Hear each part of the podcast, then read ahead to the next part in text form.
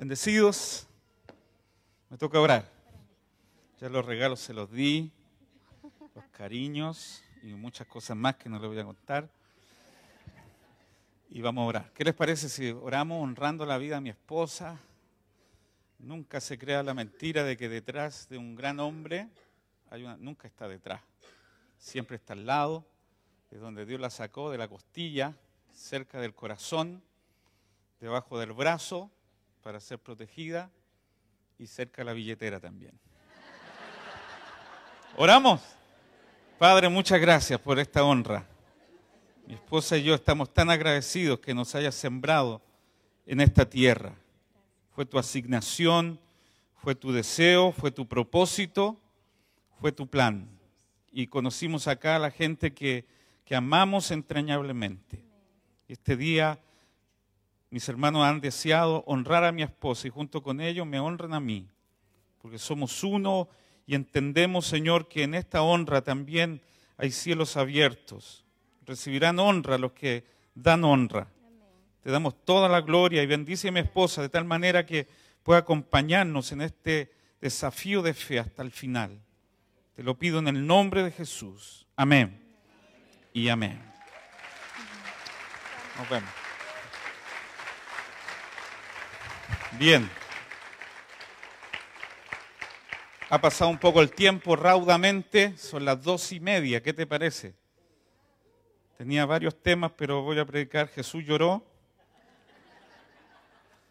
El versículo más corto de la Biblia, porque no me queda tiempo, pero vamos a ir. Eh, Dios me ha encargado exhortar a la iglesia, animar a la iglesia, motivar a la iglesia a vivir tiempos de desafíos grandes. Tenemos un Dios que respalda a la gente de fe. Dice que, que Dios es capaz de extender su mano y abrir su mano en bendición a aquellos que perseveran en buscarlo. Quiero que abras conmigo el, libro de Hebreos nuevamente. Seguramente recordarán, el domingo pasado hubo mucha menos gente que hoy día, supongo que por el Día del Papá, para el próximo año privilegia al papá por sobre todos los papás, al Padre de las luces, privilegia a Dios por sobre incluso su Padre terrenal. Yo sé que es duro, pero él debe entender que hay un Padre por sobre todo Padre. No sé si entendieron eso, pero, pero Dios merece honra. Si yo soy Padre, ¿dónde está mi honra? Dice eh, Abacut, Malaquías, perdón. Hebreos capítulo 10, verso 32. Pero traed a la memoria los días pasados en los cuales después de haber sido iluminados sostuviste gran combate de padecimientos. Por una parte, ciertamente con vituperios y tribulaciones fuisteis hechos, hechos espectáculo, y por otra, llegasteis a ser compañero de los que estaban en una situación semejante. Porque de los presos también os compadecisteis y el despojo de vuestros bienes sufristeis con gozo, sabiendo que tenéis en vosotros una mejor y perdurable herencia en los cielos. No perdáis vuestra confianza que tiene grande galardón, porque es necesaria la paciencia para que habiendo hecho la voluntad de Dios, obtengáis la promesa, porque aún un poquito, y el que ha de venir vendrá y no tardará mas el justo vivirá por fe. Y si retrocediere, no agradará a mi alma. Quizá pueda leer junto conmigo este versículo 39. Pero nosotros no somos de los que retroceden para perdición, sino de los que tienen fe para preservación del alma. Amén. La carta de Hebreo fue escrita, dice el capítulo 13, cuando el autor está concluyendo su carta, marcó claramente el propósito por el cual escribió la carta. Dice el verso 30, 22, eh, Hebreos 13, 22, eh, os ruego hermanos que soportéis la palabra de exhortación, pues os he escrito brevemente. Está diciendo que todo lo que escribió tiene como objetivo exhortar, no retar, sino exhortar junto con eso animar, fortalecer a los hermanos. Los hermanos hebreos estaban pasando una persecución tenaz, dura, tanto que muchos de ellos estaban siendo encarcelados. Acabamos de leer un pasaje que dice que muchos de ellos estaban siendo despojados de sus bienes, algunos asesinados, maltratados, y con tal presión muchos de ellos estaban volviendo atrás. A lo mejor lo que usted está viviendo es un paseo junto al mar, al lado de lo que ellos estaban viviendo. ¿Qué lo desanima a usted? ¿Qué lo hace desertar? ¿Qué lo hace abandonar? Dice Efesios que algunos de nosotros somos niños fluctuantes. O sea que puede haber un culto donde terminamos tan llenos de fe, tan llenos de vida, que somos capaces de enfrentar cualquier desafío, pero hay un punto de fluctuación, es decir, que todas esas convicciones comienzan a caer en tu alma. ¿Qué lo hace ser fluctuante usted? Porque usted es cíclico. Cuando las cosas van bien, usted llega acá, alaba al Señor, pero cuando las cosas van mal, es muy probable que muchos de ustedes deserten. La semana pasada fue dura la palabra. Está en internet por si la quiere escuchar. Pablo, el autor de Hebreo, está diciendo que si pecamos voluntariamente, si pecamos obstinadamente, en otras palabras, porfiadamente, alejándonos de Dios, endureciendo nuestro corazón, no congregándonos, no buscando a Dios para que nos fortalezca, negando nuestra fe, entonces no queda otra cosa, dice Pablo, que una horrenda expectación de juicio. A mucha gente no le gustó esa predicación. Algunos se me acercan a decir, no me gusta esa versión de Dios, me gusta el Dios de amor. Tú no puedes hacer de, Dios tu propia versión. Tú no puedes excluir ciertos aspectos de Dios y tomar algunos. Ese fue el problema del pueblo de Israel. Hicieron un becerro con los zarcillos, con los aros de oro. Entonces, ¿qué, quiere decir eso? Le, gustaban ciertas cosas de Dios, lo que oían de Dios, y se hicieron un Dios a su imagen, que pudieran manejar, que pudieran dejar allí como un mueble y ellos vivir su vida libremente. No puede ser tu Dios ese. Mucha gente dice, esa predicación me causó temor. Era justamente lo que quería. Temamos pues, dice Hebreos, no sea que nos deslicemos, no sea que Dios encuentre en nosotros un corazón malo y nos apartemos del Dios vivo, porque Dios no tiene otra cosa para ti que no sea Cristo y todo un paquete de bendición que viene juntamente con Él. Pero si se retira Él, se lleva todo. ¿Cuántos saben que la Barbie más cara es la Barbie divorciada? Porque tiene el auto de Ken, la casa de Ken, los bienes de Ken, se lo lleva todo. No lo van a entender, parece, ya los perdí. Dios también, no puedes privilegiar ciertas cosas de Dios y rechazar su persona. ¿Sabes lo que me tiene con celo en esta mañana acá? Es la comodidad que nos anestesia. Los regalones del reino.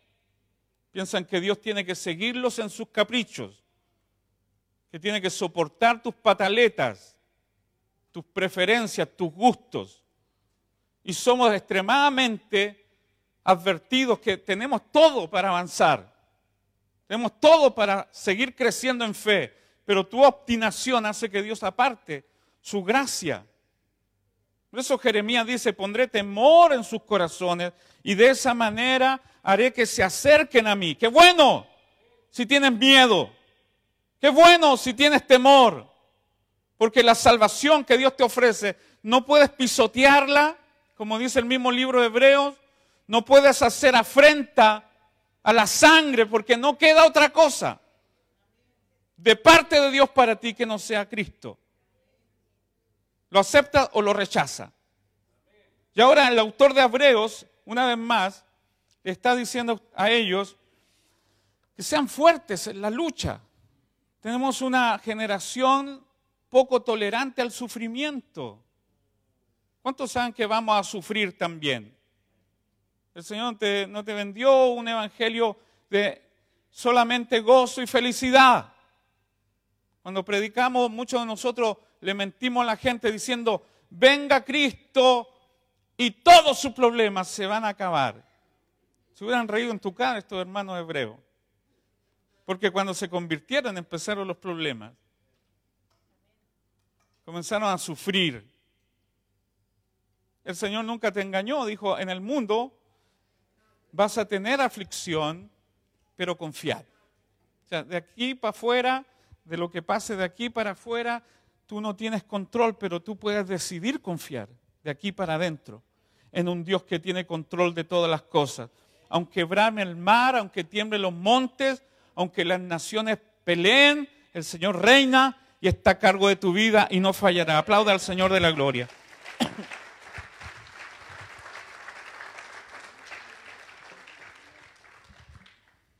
No sé si vieron una película que se llama Corazón Valiente. ¿La vieron? Dejen de ver payasadas, eh, pecadores. No, Corazón Valiente se trata de la emancipación del pueblo escocés contra el imperio inglés. Ellos estaban parados en un valle planeando cómo rebelarse contra el imperio inglés y de repente empezaron a sentir un temblor en el suelo, todo temblaba, porque en el horizonte comenzaba a aproximarse el ejército poderoso de los ingleses, caballos, carruajes, armas, y entonces la gente comenzó a temblar. Algunos comenzaron a irse, como dicen el chileno, soldado que arranca, pero eso no es bíblico. ¿Mm? El que persevera hasta el fin será salvo. Comenzaron a retirarse silenciosamente, pero un hombre llamado William Wallace dio un discurso, y esto es historia, no solamente una película, un discurso que a ellos los conmovió por completo. Una de su parte dice esto, luchen y puede que mueran, huyan y vivirán, por lo menos un tiempo y al morir en su lecho de muerte, dentro de muchos años, no estarían dispuestos a cambiar todos los días de su vida por una oportunidad, solo una oportunidad de volver aquí a este campo de batalla y decirle a nuestros enemigos que pueden tomar nuestras vidas, pero no nuestra libertad. ¿Te parece poderoso eso? Pueden tomar nuestra vida, pero no nuestra libertad. La vida cristiana es una paradoja. Por un lado, somos la gente más feliz del mundo, bienaventurados, felices, dichosos. Pero en esa misma instancia también sufrimos. Eso es lo que nos les da la suma a la mente natural. Cuando Pablo dice, tengan por sumo gozo cuando se hallen en diversas pruebas. Bienaventurado cuando por mi causa tenemos que tener una causa, no podemos vivir así de emociones pasajeras. Bienaventurados cuando por mi causa os vituperen, os persigan y digan toda clase de males contra vosotros mintiendo, gozaos, alegraos, porque también así hicieron con los que los precedieron. Nos llegó una posta a nosotros, nos llegó un testimonio y no podemos claudicar en nuestra fe.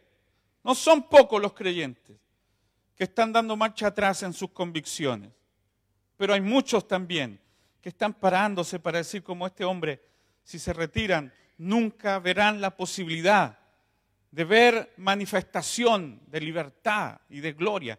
Somos una generación privilegiada. Y Pablo en este capítulo, el capítulo 10 es maravilloso, lo he predicado en diferentes secciones. En este capítulo, Él les recuerda por qué deben perseverar hasta el fin. ¿Por qué deben mantenerse firmes? Lea conmigo el verso 32 y 33. Pero traed a la memoria los días pasados, en los cuales después de haber sido iluminados, sostuvisteis gran combate de padecimientos. Por una parte, ciertamente, con vituperios y tribulaciones, fuisteis hechos espectáculo. Y por otra, llegasteis a ser compañeros de los que estaban en una situación semejante. Es el mismo autor que acaba de decir en los versículos anteriores que el que abandona a Dios, que el que peca obstinadamente, el que con soberbia se aleja de Dios y se endurece al punto de abandonar al Dios vivo, no queda otra cosa que una horrenda expectación de juicio. ¿Y sabe cómo terminan los versículos antes? Horrenda cosa es caer en manos de un Dios vivo. ¡Wow! Un Dios vivo. Dios sabe lo que está pasando. Dios no está de espalda a lo que estás viviendo. Horrenda cosa es caer en manos de un Dios vivo. Porque separarse de ese Dios es una tragedia. Ahora David oró un día porque vino una plaga terrible al pueblo, porque él se había enorgullecido. Él quiso hacer un censo para solamente para contar las victorias que había tenido. Lo hizo con una motivación incorrecta. ¿Están escuchando? Le dijo a uno de sus soldados, quiero que cuentes, que hagas un censo para ver cuántas victorias ha conseguido el rey. El hombre le advirtió, fue sabio, le dijo, que el Señor te añada mil veces más. ¿Por qué vas a cometer este gran mal? Que Dios te añada más victorias todavía. Tenía la motivación incorrecta de hacer un censo para contabilizar sus victorias. Él insistió e hizo el censo. ¿Y sabe lo que hizo el Señor? Mandó una plaga mortal. Y el pueblo moría por miles, miles. En vez de sumar, estaban restando. ¿Dónde está el rey ahora? ¿Dónde están sus logros? Y él clamó al Señor y le dijo, Señor, haz algo, detén esta mortandad. Y Dios le dio dos opciones, caer en manos de los enemigos o caer en las manos de Dios mismo y ser tratado. David, que no era tonto, ¿qué le dijo a Dios? Lee la Biblia usted, ¿no? Ahí los pillé. ¿Qué le dijo? Prefiero caer en tus manos, porque sé que tú eres misericordioso Sé que tú disciplinas, pero también restauras. Que el mismo Dios que nos disciplina también nos hará consolar y fortalecer y restaurar. Que caiga en tus manos porque tú eres un padre. ¿Cuántos han recibido algún azote de un padre? Los buenos padres son los que corrigen a sus hijos, dice la Biblia. El que ama a su hijo, lo corrige. No, que puedo, puedo dañarlo. Mira cómo estoy yo. La chancleta me llegó varias veces. Los coscorrones. No, no está bien golpear salvajemente, con ira. Tienes que tener detrás de tu, de tu corrección una lección para aprender. Cálmate, ¿no? No corrijas con ira. Pero dice la Biblia en Hebreos justamente que Dios al que ama, disciplina y azota a todo aquel que tiene por hijo. ¿Han sentido alguna vez los coscorrones santos del Señor? Por este lado. Una hermana me dice así, para su esposo, no, no va a corregir a todo. Pégale su coscacho, padre. Alguna hora nacía. ¿ah? Pégale un correctivo a este sinvergüenza. Deja que Dios sea Dios. Él sabe a quién corregir. Pero David oró, que caiga en tu mano porque tú eres un padre. Ahora cuando dice, horrenda cosa es caer en manos de Dios vivo, no es un padre, es un juez. Porque tú rechazaste la sangre de su hijo, su amor, hiciste una afrenta al espíritu de gracia que te puede restaurar. ¿Qué más te queda? Es mejor caer en manos de un Dios de amor, Padre corrector, que un Dios que está ya de tanta obstinación tuya dándote la espalda. Temamos. Ahora, el tono con que escribe el autor de Hebreos cambió ahora y les comienza a recordar, mis hermanos, no es necesario que Dios los discipline de esa manera. Sigan perseverando. Ustedes eran firmes. Ustedes eran gente que podía soportar terribles cosas. Traigan a la memoria, mira lo que dice el verso 32. Traigan a la memoria, memoria los días pasados, en los cuales después de haber sido iluminados, sostuviste una gran, un gran combate de padecimientos. ¿Ve? En los días pasados, cuando ustedes se convirtieron, ustedes han soportado demasiado para abandonar en este punto. En otras palabras, está diciendo, ¿se acuerdan cuando después de convertirse, de haber conocido la verdad, de haber sido iluminados? Porque no es solo pasar adelante, ni ser parte de una membresía, como parte de un, de, un club social, no. Fuiste iluminado, Dios te sacó de las tinieblas a la luz. Dios fue quien tomó la iniciativa y fue a buscarte. No escogiste tú al Señor, fue Él el que te escogió a ti. ¿No te parece un privilegio esto?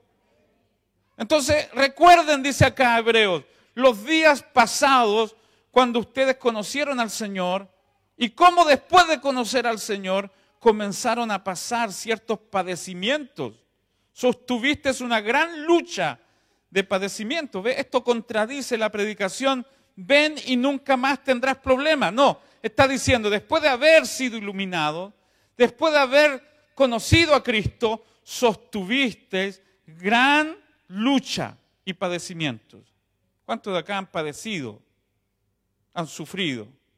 Qué poco. Qué poco. Yo ponía en Facebook la otra vez que Dios no buscará diplomas ni títulos, sino cicatrices. Las cicatrices te dignifican, son como los rangos. Pablo dice que nadie me cause molestias porque llevo en mi cuerpo las marcas de Cristo. ¿Quieren saber si soy apóstol?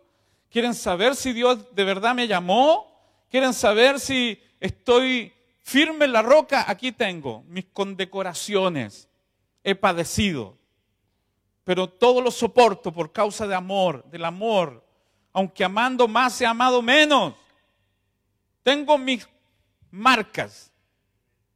Ahora, estas tribulaciones, dice acá, los soportaste con gran lucha.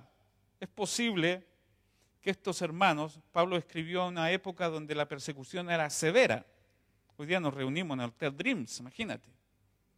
Estos hermanos se reunían en una catacumba, en un, lugar sin mucha posibilidad de, cantar como cantamos, y ni así cantamos. Ni tenían ni la Biblia. Nosotros estamos saliendo por internet a las naciones, ellos soportaron gran lucha de padecimiento y es posible que esta carta haya sido escrita en un tiempo donde el emperador Claudio los expulsó a todos, judíos, cristianos, que estaban en Roma. Por lo tanto, ellos estaban abandonando sus casas y dejando sus bienes y el padecimiento era firme, duro. Y hay dos tipos de personas que están sufriendo acá. Vean el verso 33. Por una parte, ciertamente con vituperios, ¿me está escuchando?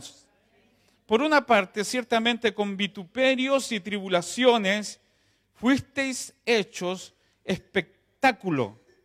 Estos son los hermanos que recibieron de primera mano la persecución, atacados directamente, con vituperios. ¿Le han dicho a usted un par de cosas por ser cristiano? Ya te hiciste canuto. Ya no podemos contar contigo. Te pusiste fome. Ya no nos acompaña a, las fiestas. Usted puede ir, pero una, usted se aburre o se aburren ellos de usted. Ni para echar chistes verdes le sale ya. No, no, no, no está en nosotros. No nos llena.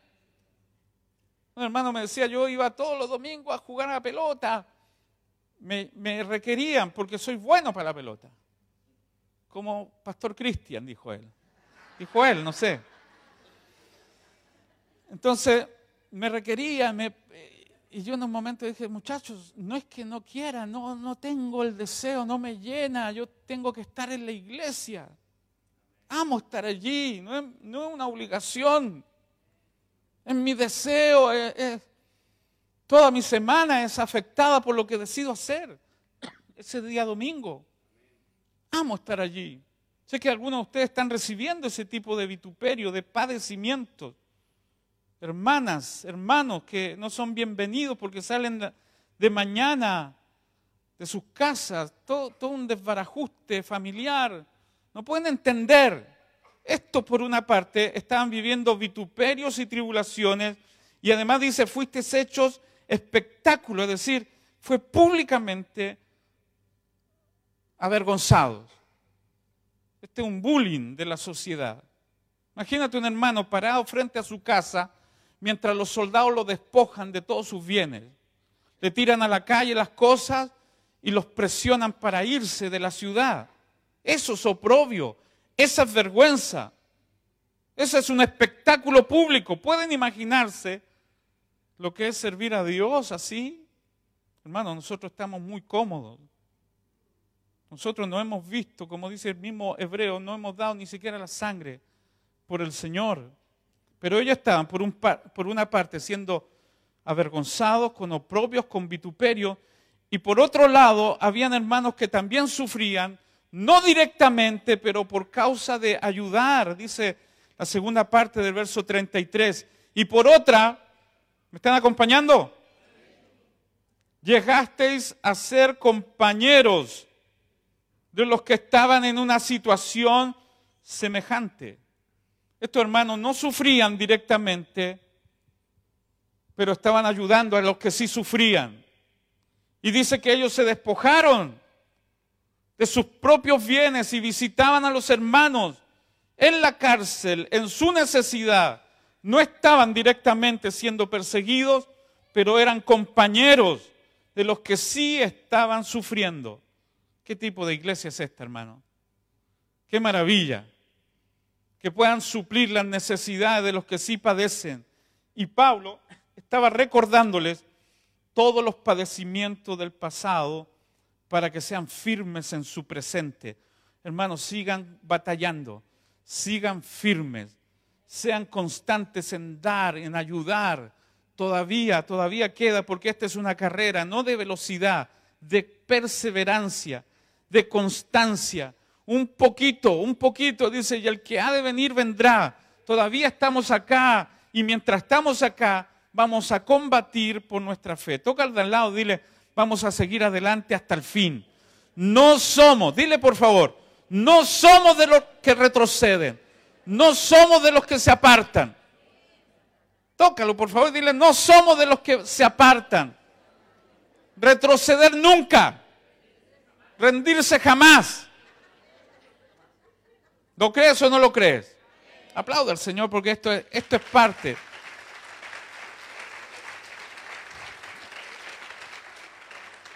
Ahora Pablo le recuerda la forma en que reaccionaron cuando fueron puestos a prueba. Dice que el verso 34, porque de los presos también se compadecieron y el despojo de vuestros bienes sufrieron con gozo. Le da la suma, esto para la mente del hombre natural es una soberana locura. Sufriste con gozo el despojo de vuestros bienes. A usted le piden algo y, y ya se empiezan a quejar. Ellos sufrían con gozo el despojo de sus propios bienes. Yo sé que se ha instalado la desconfianza, se ha instalado, usted está siendo impregnado, permeado por un espíritu impío de cómo funcionan las cosas del reino. El mundo no tiene cómo, cómo enseñarle a usted cómo funciona Dios. Porque con Dios nunca se pierde. Con Dios siempre se gana. Y el despojo de vuestros bienes sufriste con gozo. ¿Y cómo lo hicieron? Con gozo, con gozo. Es una palabra que brilla en el texto. Ser despojado, ayudar, sufrir vituperio y toda clase de espectáculo con gozo. Este no es un gozo normal, este es un gozo sobrenatural. ¿Cuántos pueden gozarse en medio de la tribulación? ¿No, ¿No cree esto que lo hace Dios o nadie más? Esto no es motivación almática. Esto no es estímulo al alma. Yo puedo darte un sermón para estimular tu alma, pero a la primera línea de batalla todos estos conceptos caerán a pedazos. Lo único que te puede sostener en medio de la prueba, la vergüenza, el vituperio, es que el gozo del Señor inunde tu alma, te dé una fortaleza donde unos caen, tú te puedes levantar, donde unos se quejan, tú puedes cantar que Dios está en control de todo. ¿Cuántos creen en un Dios que está en control de todas las cosas? Y aún podemos celebrar con gozo. Aplaude y dé un grito de júbilo al Señor.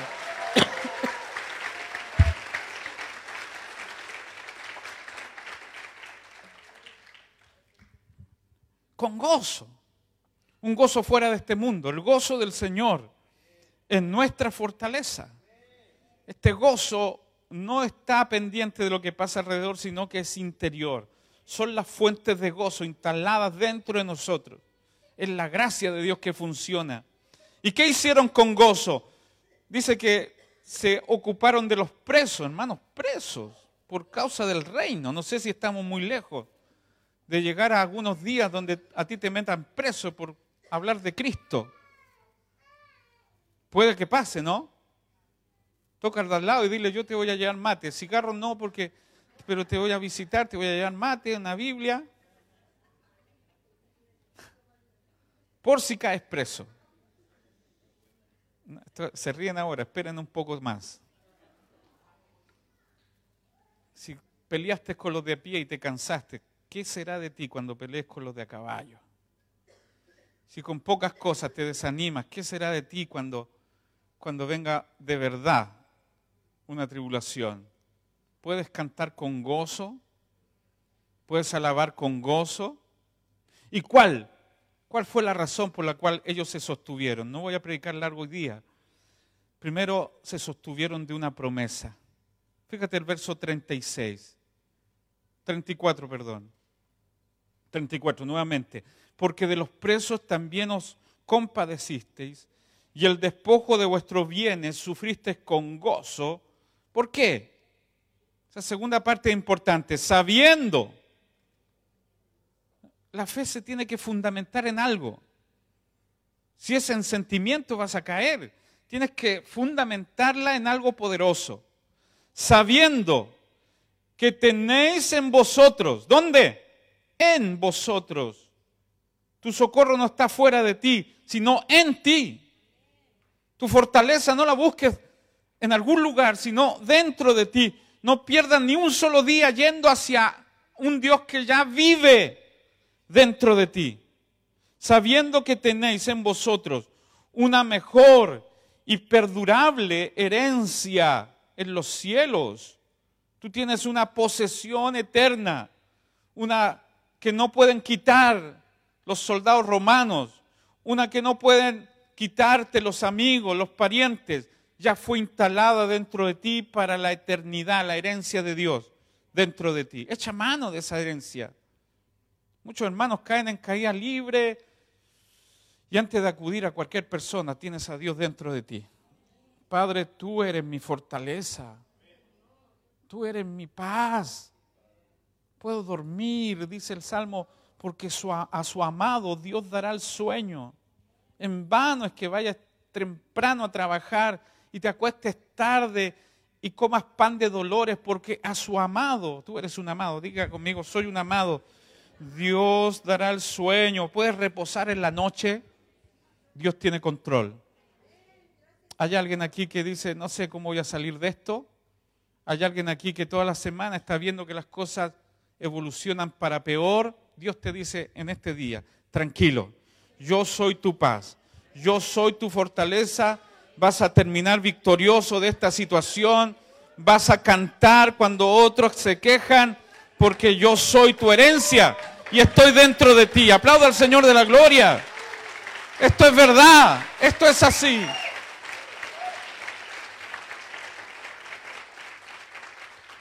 el verso 36 dice, porque es necesaria dos cosas. Primero, la paciencia, para que habiendo hecho la voluntad de Dios, obtengáis la promesa. La promesa, ¿qué promesa? Recuerda que hoy, en el nuevo pacto, Dios cambió la promesa por una realidad, pero la promesa ya se ha cumplido en nosotros. Una vez que Él muere en la cruz, y grita consumado es, quiere decir totalmente hecho, completamente completo. La promesa es para que nosotros la tomemos y la hagamos realidad. Y la palabra promesa se menciona más de 12 veces en Hebreos. ¿Qué promesa? Por ejemplo, en el capítulo 4, verso 1. Temamos pues, no sea que permaneciendo aún la promesa de entrar en su reposo, alguno de vosotros parezca no haberlo alcanzado. ¿Cuál promesa? La promesa de un reposo. Esto hablamos el día miércoles. No se lo voy a, usted que no va se lo pierde, pero por, por amor le voy a decir lo que es la promesa de reposo. El reposo interior. El reposo ocurre cuando Dios obtiene una expresión en la tierra, un hombre a su imagen y semejanza. Dios no reposó el quinto día. Dios no reposó el cuarto día. ¿Qué día reposó Dios? Hoy ni eso han leído, hermano, qué vergüenza. ¿Qué día reposó Dios? El séptimo día. ¿Por qué? Porque el sexto día hizo al hombre y lo hizo conforme a su imagen y semejanza. Por lo tanto, Dios reposó, no un reposo de cansancio, reposo de satisfacción, reposo de saber que por fin en la tierra había un hombre que tenía su carácter, su presencia, su divinidad. Así que el sexto día creó al hombre y el séptimo día Dios reposó. O sea que el primer día del hombre fue un día feriado. Amén, dígalo flojo. Qué maravilla. O sea, Dios no le hizo al hombre trabajar, Dios lo invitó a reposar, porque cuando tú tienes la imagen y semejanza de Dios, todas las cosas están en su lugar, todas las cosas están hechas. Toca al de lado y dile, reposa, tranquilo, Dios tiene control de todo. Ese hijo rebelde, ese hijo que no llegó anoche, ese hijo Dios lo tiene bajo su control y de aquí a poco llegará a este lugar alabando a Cristo junto contigo, porque Dios habla y cumple lo que habla. Diga amén a eso. Dios es así. Reposa. Hay otra palabra, reposo acá, dice Hebreos 8:6. Pero ahora tanto mejor ministerio es el suyo, cuanto es mediador de un mejor pacto establecido sobre mejores ¿qué? promesas. Mejor pacto, mejores promesas. Nuestra iglesia ama de verdad distinguir, separar los pactos. A usted no le conviene irse para, para el pacto pasado. El antiguo pacto sombra, figura, tipos. La foto, hoy tenemos a la persona. La maqueta, hoy tenemos el edificio. La sombra, hoy tenemos la realidad, tenemos a Cristo. A usted no le conviene separar los pactos como lo hacen muchas iglesias. Todavía viven en el antiguo pacto buscando un Dios que ya está en nosotros tratando de agradar a un Dios que ya fue agradado con la sangre de su Hijo Jesucristo, tratando de ganar puntos con un Dios que ya está satisfecho con un solo sacrificio. Hizo perfectos para siempre a los santificados. Así que tenemos estas promesas mejores. Tú eres la envidia de David, del rey David, porque él tenía que buscar a Dios en algún lugar. ¿De dónde vendrá mi socorro? Esperando que aparezca un chapulín. Yo. No. Él nunca, nunca tuvo la presencia de Dios morando constantemente, 24/7, dentro de él. Dios podía visitarlo y se retiraba, pero tú eres el domicilio de Dios todos los días. Te vas de aquí y Dios sigue dentro de ti despiertas y Dios sigue dentro de ti. Mañana vas a levantarte y Dios está dentro de ti diciéndote, yo estoy contigo todos los días hasta el fin del mundo. Aplauda al Señor. Tenemos mejores promesas, mejores pactos. No te desanimes. Sigue adelante. Una un versículo más para hablarte de promesa. Hebreos capítulo 9, verso 15. Así que por eso es mediador de un nuevo pacto para que interviniendo muerte para la remisión de las transgresiones que había bajo el primer pacto, los llamados reciban la promesa de la herencia eterna, una promesa inigualable. Y tenemos recompensa. Deme unos minutos más. Verso 35 dice, no perdáis pues vuestra confianza, que tiene grande galardón. ¿Cuál es el propósito de, de esta carta? Hermanos, no pierdan ahora. Yo sé que están padeciendo, que hay sufrimientos, pero hay galardón también. Para los que perseveran, hay galardón, hay recompensa. Hebreos 11 dice que Dios es galardonador de los que le buscan. ¿Cuál es tu galardón? Él mismo, Dios mismo es tu galardón. No te llevas algo de Dios, te llevas a Dios mismo como tu premio. Pensé que se iban a emocionar. ¿Qué prefieren? ¿La casa nueva, el auto nuevo o llevarte a Dios mismo como tu porción, tu herencia? Diga la verdad, Rosa. Eh, déjame pensarlo, pastor. No, una casa grande sin Dios un auto maravilloso, sin Dios. Todas las cosas, siempre que vengan con Dios mismo, serán nuestro disfrute. Todas las cosas, siempre que vengan con la presencia de Dios, podrán darnos reposo, podemos gozarnos enormemente. Sin Dios no tenemos nada. Con Dios lo tenemos todo. Aplauda al Señor de la gloria. Él es galardonador de los que le buscan. No desistan. No te queda otra cosa. Si te quieres ir, piérdete. Es duro esto, pero si quieres perderte, piérdete. Piérdete. Dios no tiene más que ofrecerte. Esto del galardón está tan poderosamente escrito en el libro, en Hebreos capítulo 11. Tenemos un ejemplo de lo que es preferir este galardón por sobre las cosas naturales. Hebreos capítulo 11, verso 23, nos habla de Moisés. Moisés sí que nació, como decimos en chileno, con la marraqueta debajo del brazo. Lo metieron en un Moisés, o sea, en sí mismo. Pusieron una canasta, la mamá, la calafateó, lo tiró al río, la hermana Miriam, la hermana de Moisés, lo seguía durante el trayecto. Y Dios unió un niño pequeño, tierno, con el corazón de madre de una princesa, la princesa de Egipto, mientras iba allí a tomar el aire, vio al niño dentro de esa canasta y fue conmovida. Y Dios lo puso con lo mejor de lo mejor del mundo. Los primeros 40 años de Moisés fueron esto es bíblico, es como happy, happy. ¿eh? Conmigo. Por la fe Moisés, cuando nació, fue escondido por sus padres por tres meses porque le vieron niño hermoso y no temieron al decreto del rey.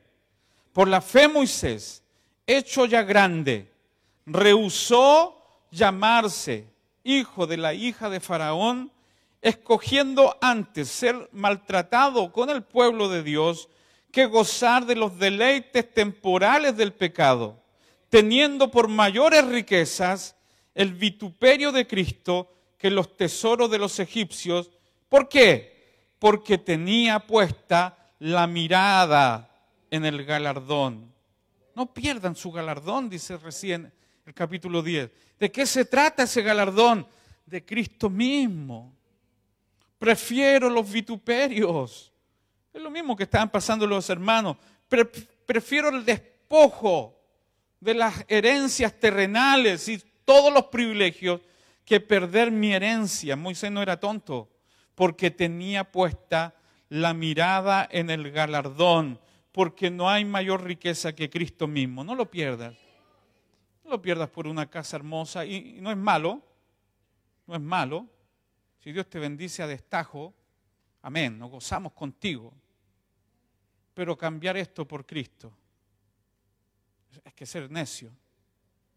Cambiar a Cristo por estas cosas, hermanos, prefiero ser vituperado, como lo decía recién, y avergonzado y ser un espectáculo público que perder mi recompensa, que es Cristo mismo. Levanta tu mano derecha y di, Señor, te prefiero a ti, tú eres mi galardón, tú eres mi tesoro, por sobre todas las cosas te quiero a ti, Señor. Amén. Verso 35. No perdáis pues vuestra confianza que tiene grande galardón, porque os es necesaria la paciencia, para que habiendo hecho la voluntad de Dios obtengáis la promesa. Porque aún un poquito, y el que ha de venir vendrá y no tardará, más el justo vivirá por fe, y si retrocediere, no agradará a mi alma, pero nosotros, esos somos nosotros, no somos de los que retroceden para perdición, sino de los que tienen fe para preservación del alma. Hermanos, firmes hasta el final. No pierdan su confianza, tiene gran galardón. La confianza y la fe son lo mismo. No pierdan vuestra fe. No desechen la fe que algún día mostraron soportando antes todo clase de vituperio. Sigan creyendo, a pesar de lo que venga, de lo que están padeciendo. Sigan firmes en la fe. ¿Y cuál es la razón para mantener esa confianza? Primero porque el Señor está allí mismo contigo. Dice esto el verso 36, porque es necesaria la paciencia para que haciendo la voluntad de Dios obtengáis la promesa. Hay dos tipos de sufrimiento según, Primera de Pedro capítulo 3. Algunos sufren porque son malhechores, sufren con porque están cosechando, pero otros sufren por una buena conducta. Se los leo mejor porque me están mirando feo. 1 Pedro 3, 16, teniendo buena conciencia para que en lo que murmuran de vosotros como de malhechores sean avergonzados los que calumnian vuestra buena conducta en Cristo. Verso 17, porque mejor es que padezcáis haciendo el bien, si la voluntad de Dios así lo quiere, que haciendo el mal. Usted escoge qué tipo de padecimiento, si haciendo el bien, eso tiene galardón, y haciendo el mal tendrá también su recompensa. Sean firmes, porque la recompensa es grande. Por la fe y la paciencia se heredan las promesas. Y el autor de Hebreos, termino con esto, cita quizá el versículo más citado del Antiguo Testamento en el Nuevo Testamento. Más el justo por la fe vivirá.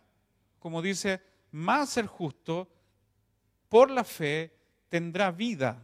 ¿Qué vida? La vida de Cristo. Y vivirá. Lo citan muchas veces.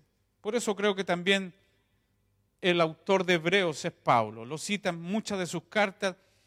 Ahora lo cita de nuevo hablando de un profeta llamado Habacuc. ¿Han leído Habacuc? Ya digan sí nomás por último. Habacuc tiene las mismas quejas. Él era un salmista, un ministro de alabanza, pero en vez de estar alabando, ahora se está quejando. Y si ustedes lo leen, son tres, cuatro capítulos, cuatro capítulos, pueden leer un par de minutos, pero el primer capítulo inmediatamente parte con la queja, Señor, ¿hasta cuándo? ¿Hasta cuándo? Nos van a perseguir estos impíos. Israel estaba siendo atacado por Babilonia. Muchos de ellos estaban siendo cautivos, despojándolos también de sus riquezas. Y el profeta se queja. Hay profetas que se quejan también. ¿Hasta cuándo, Jehová? Mira el capítulo 1, verso 2. ¿Hasta cuándo? Clamaré y no me oirás. Daré voces a ti a causa de la violencia y no me salvarás. ¿Cuánto le han dicho así al Señor? Honestamente. Señor, ¿cuándo me va a responder? Parece que hay regalones. Tú le respondes al de al lado y aquí. A este le diste tremendo trabajo y a mí. Envidioso. ¿Por qué me haces ver la iniquidad? ¿Por qué haces que vea molestia? Destrucción y violencia están delante de mí. Pleito y contiendan se levantan por la cual la ley es debilitada y el juicio no sale según la verdad. por cuanto el impío asedia al justo. Es lo mismo que pasaba los hermanos hebreos. El impío asedia al justo, por eso sale torcida la justicia. Toda la queja de Abacut está en el capítulo 1.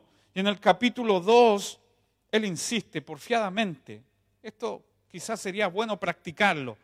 Y decirle, Dios, no me voy a parar de mi oración hasta que tú me hagas justicia y me des una respuesta. Quiero una respuesta tuya. Bienaventurada la persona que insiste. Porque en el capítulo 2, mira lo que dice. Verso 1. Sobre mi guarda estaré y sobre la fortaleza firmaré mi pie y velaré para ver lo que se me dirá y qué ha de responder tocante a mi queja. O sea, quiero que me responda Dios. Y Dios le responde. ¿Cuántos han escuchado una respuesta? No es lo que tú quieres, pero sí lo que necesitas. Dios no responde tus caprichos, pero sí lo que te hace bien y te conviene. Y el verso sigue diciendo, y Jehová me respondió. Qué curioso, oramos mucho, pero nunca esperamos la respuesta. Imagínate tú orando Padre nuestro y el Padre diga, ¿qué? Ya ahí jodió tu, oración. ¿eh? Padre nuestro, ¿qué? déjame que estoy llorando. ¿Pero qué? Santificado. Quiero escucharte. Y Jehová me respondió y dijo, escribe la visión y declárala en tablas, para que corra el que leyere en ella. Y aunque la visión tardara, aún por un tiempo, lo que dice Hebreo, un poquito, un poco, más se apresura hacia el fin y no mentirá, aunque tardare. Qué bueno esto decirle al hermano que está al lado tuyo. Aunque tardare, espéralo, porque sin duda vendrá y no tardará.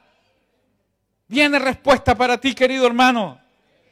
Viene recompensa, viene pago, viene retribución, viene una respuesta más contundente de lo que estás esperando. Dios hace mucho más de lo que pides.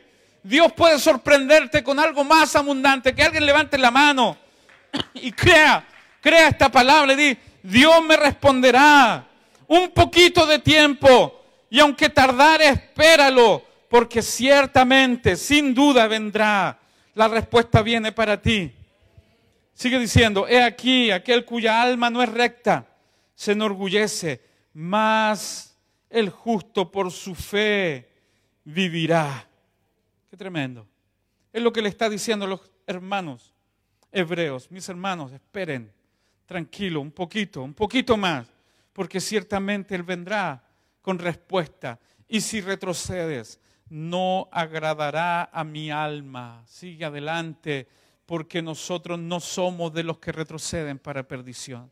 Yo quiero que te pongas de pie. Yo quiero animarte a que vamos a vivir tiempos desafiantes. La pereza el letargo, la apatía, la voluntad de Dios, no te dejarán avanzar a lo nuevo de Dios. Sacúdete de todo lo que te esté apartando, no de Dios mismo. Inclina tu cabeza, ora, ora de una manera particular en esta hora. Los hermanos hebreos padecían, no solo los que estaban viviendo directamente la persecución, también los que estaban siendo compañeros de los que padecían la iglesia se unió, pudo avanzar, siguió victoriosa hacia lo que Dios había decidido. Comienza a orar, quiero escucharte orar. Quiero escucharte decir, Señor, quiero una respuesta. Quiero un consuelo, quiero que tú me, me des, Señor, hoy paciencia para obtener la promesa. Algunas cosas no se han dado, algunas puertas siguen cerradas, pero tú estás diciéndome hoy, un poquito, solo un poco, y el que ha de venir vendrá. No detengas tu fe, no detengas tu oración, persevera, persevera. Yo quiero animar a los hermanos. Nos quedan solo unos minutitos para terminar. si tú en este día reconoces que te hace falta ser fortalecido, si en algún momento viste que tu corazón se endurecía, que ya no eras el que soportaba con gozo, como decía acá, la tribulación, sino que te has quejado demasiado. Esta es la hora de ser fortalecido, porque un poquito, solo un poco, y en el tiempo de Dios, Dios actuará a tu favor. Si tú necesitas fortaleza en esta tarde ya, quiero que vengas acá. La iglesia se compromete a orar, a levantar tus manos cansadas. Sal de tu lugar. No hay un Dios que esté de espaldas a ti. Vamos a vivir tiempo en que tu fe va a tener que mantenerse firme, firme, firme. Y para eso los hermanos también van a padecer juntamente contigo. Hay hermanos padeciendo necesidades naturales. También podemos ayudarte. Somos una gran familia. No puedes pelear solo esta batalla. No puedes. Necesitas a alguien que te levante el Señor y su iglesia están para eso. Sal de tu lugar. No importa si estás padeciendo alguna cosa, grande o pequeña, si para ti te ha quitado la paz, te ha quitado el gozo, disfrute. Entonces necesitamos orar por ti. Ven acá adelante. Tranquilo, hermano. Quiero ser el profeta hoy para decirte un poquito, solamente un poco.